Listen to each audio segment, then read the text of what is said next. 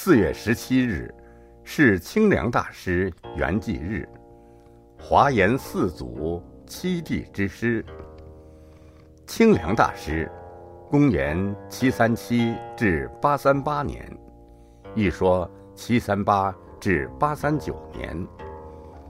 会成观，字大修，唐朝人，华严宗四祖，世称清凉国师。华严书主，俗姓夏侯，越州山阴（今浙江绍兴）人。一，生及不凡，少立誓愿。据史书载，大师于唐玄宗开元。二十六年诞生，生时光明满室，照彻林方。至灵时，即喜聚沙建塔为戏。及至成人，身长九尺四寸，双手过膝，口有如佛像之四十尺，声韵如钟。九岁，礼宝林寺体真和尚为师。不到一年就能通三藏。天宝七年，十一岁，剃发出家，附着袈裟，便登座讲演《般若》等经。大师年少时就发下十世宏愿，后称清凉十愿，一生以此自立。此十愿为。体不损沙门之表，心不为如来之智，坐不背法界之经，性不染情爱之境，足不履泥寺之尘，鞋不触居士之榻，目不视非遗之彩，舌不为过午之肴，手不是圆明之珠。素不离衣钵之侧。二，遍历名山，求法参玄。唐肃宗至德二年，受具足戒，又依常照法师受菩萨戒。师为人俊朗高逸，豁达大度，学无不亏，法无不习。自出家后，遂遍历名山，寻访名师。凡天下有名的道场，无不有其求法参玄的足迹。乾元年中，依润州栖霞寺李律师学相部律，后回本州，依开元寺谭一律师受南山律学。更往金陵，依玄奘法师受学《观河三论》。代宗大历元年，在瓦官寺听受《大乘起信论》及《涅盘经》，又从淮南法藏法师学新罗元晓的《大乘起信论书》，随后又到钱塘（今杭州）。从天竺寺法身法师习华严经，大历七年，又往旦夕，从成都慧亮法师重新研究三论。大历十年，往苏州，从天台宗学者京西湛然法师学天台止观及法华维摩等经书。并拜谒牛头山慧中、径山道亲二禅师，及洛阳无名禅师，咨觉南宗的禅法。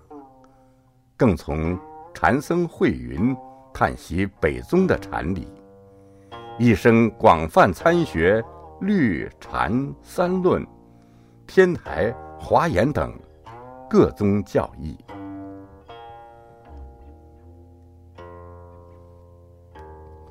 三，华严书主七地之师。大历十一年，立有五台峨眉诸山，后仍回五台，住大华严寺，行方等忏法，同时应寺主贤林之情，讲华严经，感觉华严经的旧书文繁意约，发愿撰新华严经书。从德宗兴元元年正月开始，到贞元三年十二月，历时四年撰成《华严经书》二十卷，即是现行的《大方广佛华严经书》。然后在本寺及崇福寺一再讲演，又为弟子僧瑞等做新书的演绎数十卷。即是现行的《大方广佛华严经随书演绎抄》，后世把书抄合刻，略称《华严经书抄》，故有“华严书主”之称。贞元十二年，公元七九六年，成观大师应德宗之诏入长安，协助济宾。般若法师翻译乌图国王贡献之《华严经》，后份范本共四十卷，世称四十华严。又奉诏于终南山草堂寺撰成真元新译《华严经书》十卷。次年，为德宗皇帝讲华严。被授以清凉国师的称号。不久，又参与翻译《守护国界主陀罗尼经》，由他正译。成观大师身历九朝，先后为七代皇帝——代宗、德宗、顺宗、宪宗、穆宗、敬宗、文宗讲经，受到各朝尊敬。累封为国师，可谓历史上绝无仅有。四，欲知实质，继后神迹。文宗开成四年三月六日，成观大师欲知实质，召集弟子海岸等人，嘱咐后，便加夫而祭，世寿。一百零二，僧腊八十三。成观大师圆寂之后，印度有位正得罗汉果的僧人来中国弘扬佛法，续佛会命。路过帕米尔高原的地方，忽见有两个童子凌空而过。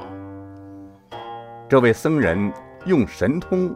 制住二童子前进，乃问他们前往何处，所谓何事？二童答：“我们到中国去请华严菩萨的牙齿，准备在印度文殊堂供养。”僧人又问：“何人是华严菩萨的化身？”二童答：“成观法师。”言毕，二童凌空而去。这位罗汉来到长安，将此事奏明皇帝，准许开城关国师的关。果然发现牙齿少了两颗。由此大家才知，城关大师是华严菩萨的化身，成愿再来教化众生的。城关大师一生虽备受荣宠，但却依本愿信守修行，其淡泊之志令人感佩。后世尊奉为华严宗四祖。大师对华严的主要贡献是记述华严诸师之言说，光大华严宗，讲说华严经达五十遍，著作有。《华严经书》等书四百余卷，俨然是中国佛学宝藏中重要的一环。